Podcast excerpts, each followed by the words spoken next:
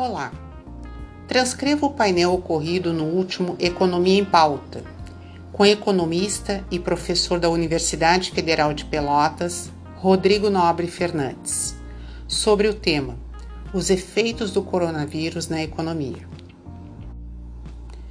Rodrigo, somadas a diversos ciclos de crise econômica e falta de planejamento, o Brasil carrega algumas décadas de defasagem e sua infraestrutura de estradas, ferrovias e navegação. Qual a tendência para os próximos anos? Respondendo à sua pergunta, a tendência é que o Brasil aposte nesses novos modelos de negócio para prover infraestrutura, que as parcerias público-privadas irão se desenvolver bastante embora esses contratos sejam de uma grande complexidade, porque geralmente são contratos que levam um ano um ano e meio para serem firmados, desde o seu início até o fechamento. Lógico que agora, com essa pandemia, talvez não só no Brasil, como nos governos de uma forma geral, adotem novas ferramentas para a provisão de infraestrutura pública, com novas modalidades contratuais bem mais flexíveis, especialmente através do estímulo desses tipos de parcerias. Especialmente para o caso do Brasil, que está com uma série de dificuldades fiscais, essa pode ser uma alternativa bem mais viável. Após passar essa pandemia, a tendência é que tenhamos um governo muito mais atuante na economia, buscando flexibilização de contratos de mais curto prazo com menos burocracia, para que esses empreendimentos possam ser desenvolvidos. Mas infelizmente o cenário agora não é nada otimista para isso. E a tendência é que o Brasil siga a linha que os países desenvolvidos irão fazer. Rodrigo, até que ponto a crise do coronavírus e os seus impactos nas economias dos países afetarão os investimentos em infraestrutura? Com certeza, o impacto é direto. É muito difícil estimarmos ou prevermos o que irá acontecer, mas percebe-se que está tudo parando. O coronavírus parou a economia do mundo inteiro. A economia está parando. As bolsas estão caindo, com diversos circuit breaks. Para prover a infraestrutura, que normalmente são constituídos de contratos de longo prazo, com projetos grandes, caros e que envolvem às vezes várias empresas, acredito na necessidade de maior flexibilização com eficiência na fiscalização. Como não somos muito bons nisso, aqui no Brasil, deverá ser bem mais complicado. Lógico que a preocupação principal nos próximos meses será de reaquecer a economia e, claro, reestimar esses investimentos com alternativas mais viáveis a curto prazo. Tratam-se de investimentos que não serão deixados a um segundo plano, até pela importância de criar condições para que a produção acelere, com a melhora da logística de cada setor produtivo. Mas essa situação que vemos agora é bem complicada e temos que ficar atentos às medidas que sejam de emergência.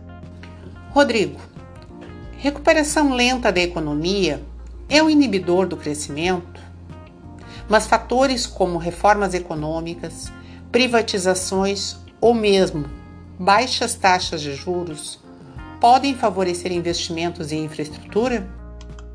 Bem, com certeza a recuperação lenta é um inibidor do crescimento. E aí, as medidas econômicas de curto prazo serão fundamentais para promover essa retomada.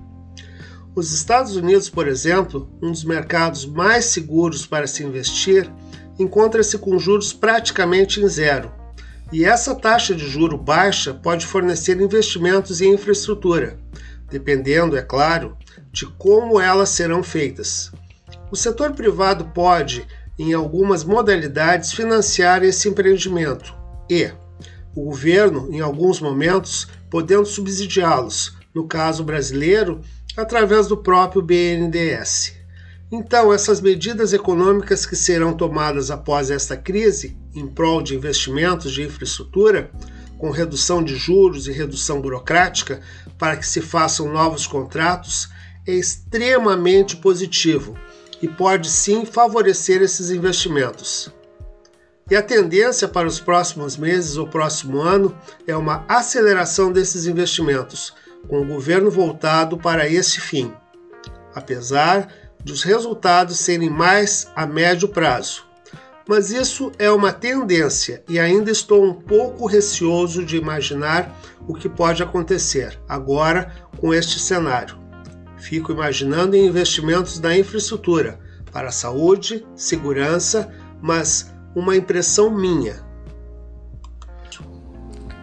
Rodrigo, o cenário ideal são investimentos de caráter público ou privado?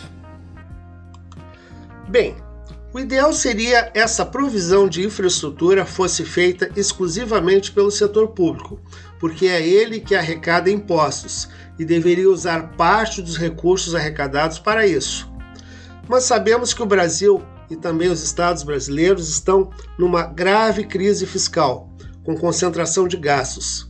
Em função disso, vejo como melhor alternativa a combinação de ambos, o setor público aliado ao setor privado. É bom lembrar que isso já acontece de forma muito eficiente em diversos países do mundo, através de concessões e parcerias público-privadas. Essas duas modalidades contratuais podem ser consideradas como terceirização de serviços, mas não privatização dos mesmos. Mas acredito também que o governo seguirá uma linha forte de privatização, embora se trate de um processo demorado e politicamente custoso. Rodrigo, em nossa pergunta final, ao sair da crise econômica gerada pelo coronavírus, o que faltará para o Brasil, no médio prazo, retomar um ambiente favorável para investimentos em infraestrutura? Bem, eu entendo o seguinte: o Brasil tem problemas de curto, médio e longo prazos, mas tem uma situação fiscal muito grave que deve ser afrouxada para conseguir passar essa crise do coronavírus. Uma alternativa bastante viável de eficiência não necessariamente de recursos, porque esses contratos podem ser mais caros, gerando um retorno mais rápido para a sociedade, que são as parcerias público-privadas, onde penso que o governo tenha que apostar bastante. A abertura comercial e participação de grupos e acordos comerciais também são muito importantes, somados a uma política econômica coerente para facilitar a atração de novos investimentos. É claro que o mundo está em crise, então fica muito difícil prever o que vai acontecer.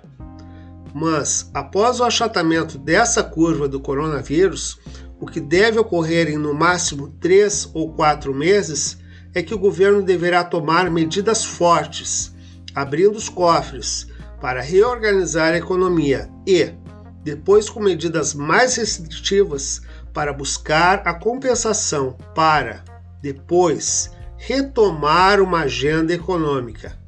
Apostaria muito na desburocratização como uma forma de facilitar o ingresso de novos investidores, que abram outras alternativas de trabalho favoráveis para retomar o crescimento econômico do Brasil.